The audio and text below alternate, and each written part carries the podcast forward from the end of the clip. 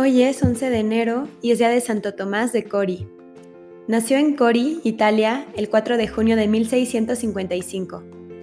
Con tan solo 14 años queda huérfano, acontecimiento que lo hace madurar rápidamente. A fin de mantener a su hermana menor, se dedica al pastoreo.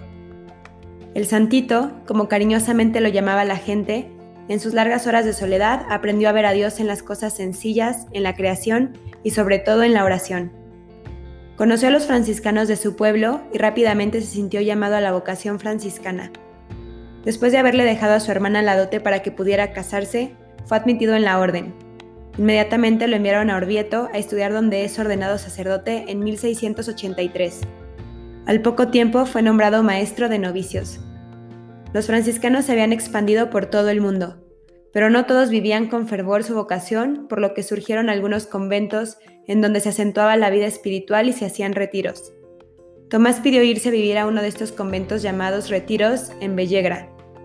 Allí escribió estatutos para la formación de los religiosos y también para normar la vida de este tipo de conventos retiro. La orden reunida en capítulo general en Murcia, en España, los generalizó para todos los conventos retiro franciscanos del mundo. Su fama de santidad suscitaba que muchos religiosos y cristianos laicos acudieran a él a pedir consejo.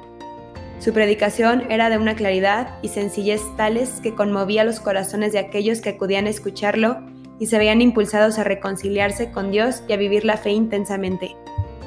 Santo Tomás de Cori fue seguramente, como se ha dicho de San Francisco, no tanto un hombre que oraba como un hombre hecho oración. Esta dimensión animó toda la vida del fundador del retiro.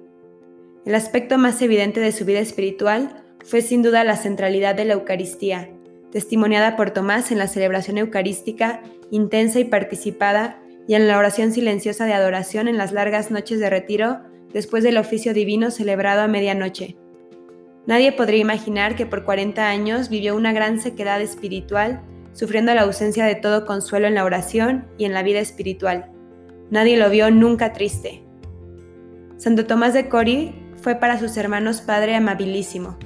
Ante las resistencias de algunos hermanos en su deseo de reforma y de radicalidad en vivir el ideal franciscano, el santo supo responder con paciencia y humildad, encontrándose incluso solo para atender el convento.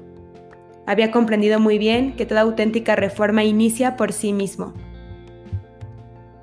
El notable epistolario que nos ha llegado demuestra la atención de Tomás a las más pequeñas expectativas y necesidades de sus hermanos y de tantos amigos, penitentes y frailes que se dirigían a él para recibir un consejo. En el convento demostró su espíritu de caridad en la disponibilidad a cualquier necesidad, incluso la más humilde. Murió después de una larga jornada en el confesionario el 11 de enero de 1729. Este santo vivió en una humildad perfecta y entregada a Dios, sirviéndole en la vida contemplativa, pero también en los demás. Un ejemplo muy grande es cómo, a pesar de su desierto espiritual de 40 años, nunca soltó a Dios.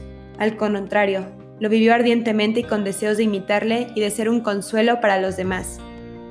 Que este santo interceda a Dios para que nosotros podamos pasar por las pruebas de la vida en congruencia, de cara a Dios y a los demás, tal y como Él lo hizo. Amén. Santo Tomás de Cori, ruega por nosotros.